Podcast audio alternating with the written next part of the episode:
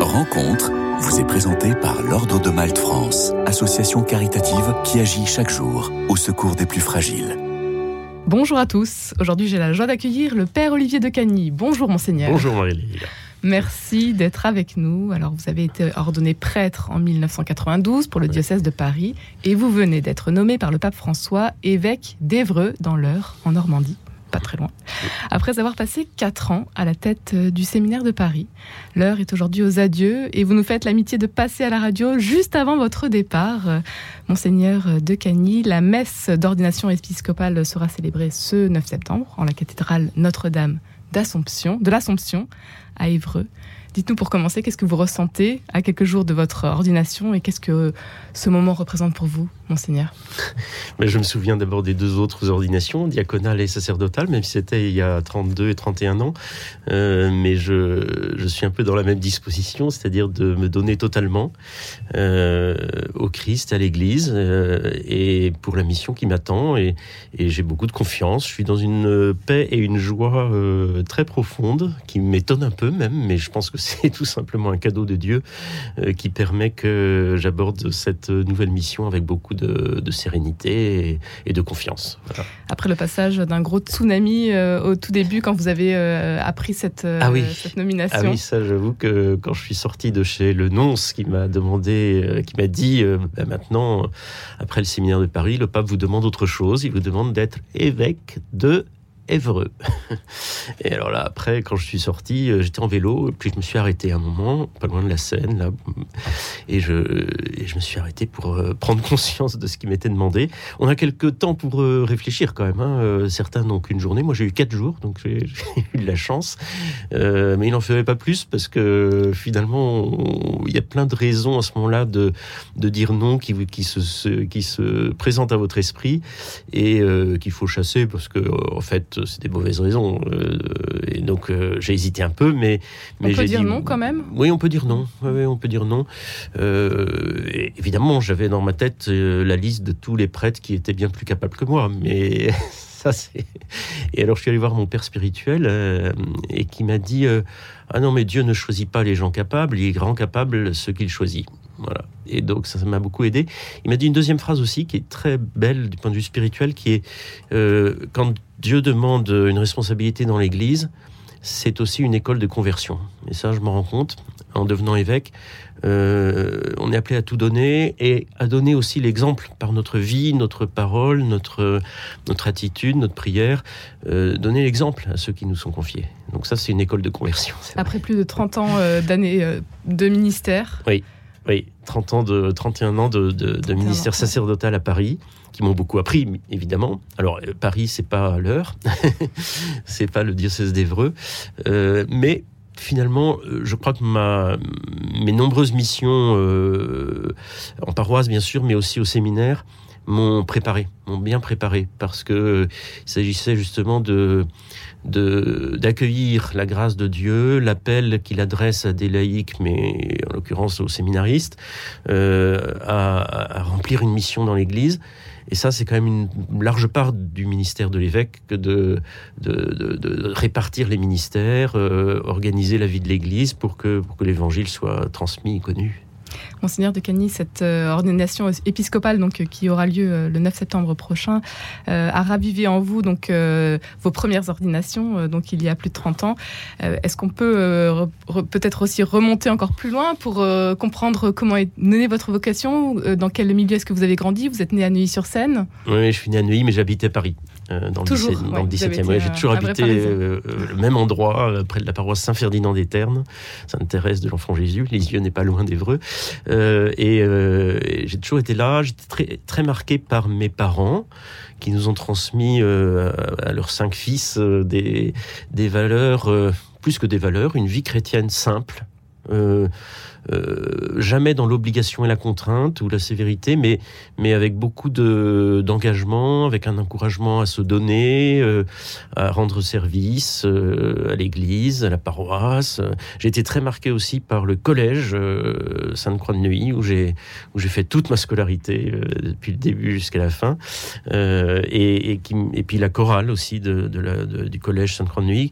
J'ai, j'y ai appris à aimer l'Église comme une grande famille, euh, à développer une vraie fraternité avec d'autres chrétiens, et puis, puis en chantant, euh, en chantant la gloire de Dieu, c'est très très éducatif une chorale parce qu'on unit ses voix à sa voix, à, la voix des autres. Il faut que ce soit harmonieux. Euh, et, et, on chante la gloire de Dieu et, et c'est un témoignage aussi. Donc ça m'a beaucoup appris ça, je crois. Vraiment. Vous entrez au séminaire à 23 ans, après voilà, quelques études. J'ai fait des études, j'ai fait une école de commerce, euh, donc deux ans de prépa, une école de commerce et puis le service militaire. L'appel, il arrive à quel moment Alors l'appel, oui, l'appel, il est venu très tôt en fait, très tôt. Euh, j'ai surpris hier d'autres journalistes en disant que j'avais qu'à 6 ans, j'étais sûr que je serais prêtre, quoi. Euh, et et hier, j'en parlais à, tous, les, tous les chefs d'établissement de, l'enseignement catholique du, diocèse d'Evreux.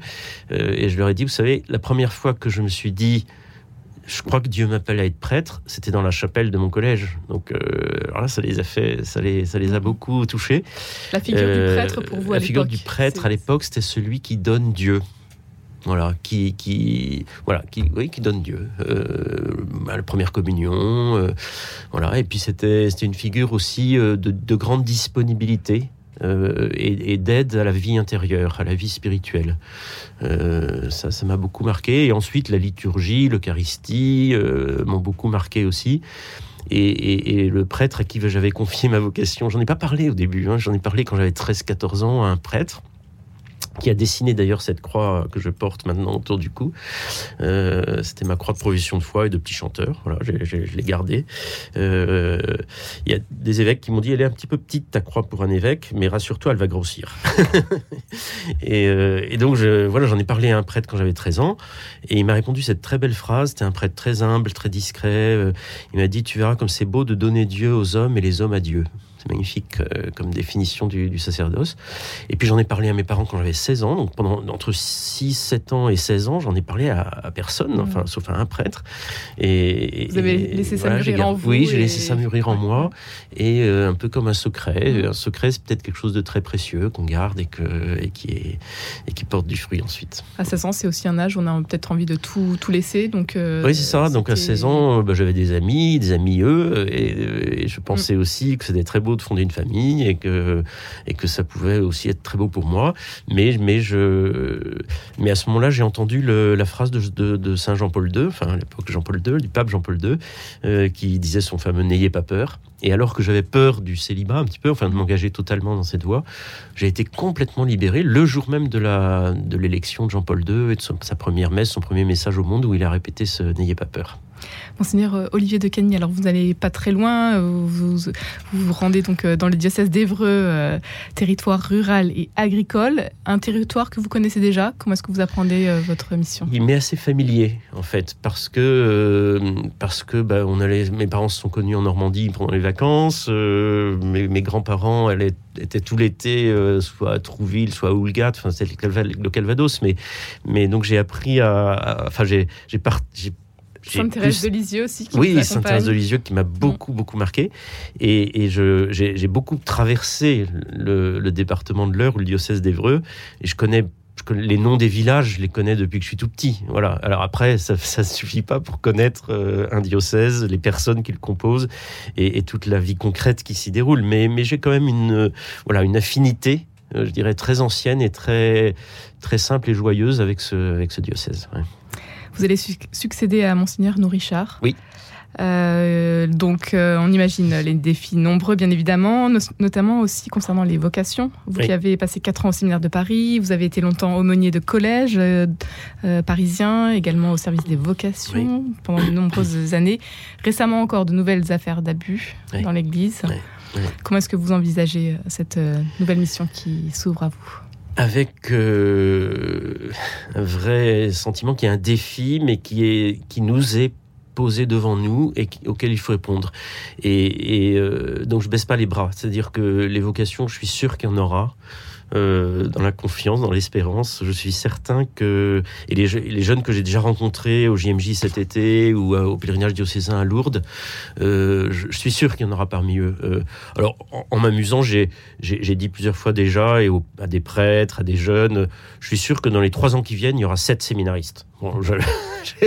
C'est un peu un pari comme ça, un peu en l'air, mais, mais je crois que quand même que, que si, si on a une perspective comme ça, ben, ça peut nous encourager aussi à ne pas avoir peur d'en parler, euh, de dire que c'est possible, et, euh, même si c'est modeste, euh, le pape revient de Mongolie, il a expliqué qu'une réalité modeste, c'était aussi là, surtout là que Dieu agit, hein, comme dans la Vierge Marie. Donc voilà, il y a deux séminaristes actuellement dans le diocèse d'Evreux, et je suis persuadé qu'il y en aura d'autres. J'ai confiance. Quelle est votre devise euh, d'ordination épiscopale, Monseigneur? Alors, ma devise, j'avais plein de phrases bibliques en tête et je n'arrivais pas à trouver. Et j'ai demandé au Seigneur de me la donner. Et dans une lecture du temps de Pâques, euh, dans le chapitre 20 des Actes des Apôtres, Saint Paul euh, fait ses adieux aux anciens, aux prêtres de la communauté d'Éphèse. Et, et, il dit cette phrase Voilà, j'espère avoir bien rempli ma mission d'apôtre.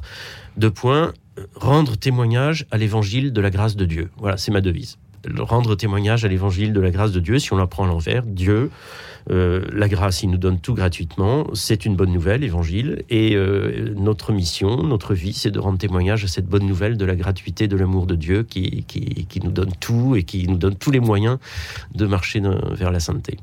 Votre devise est accompagnée également d'un blason. Il y a un blason, oui, oui.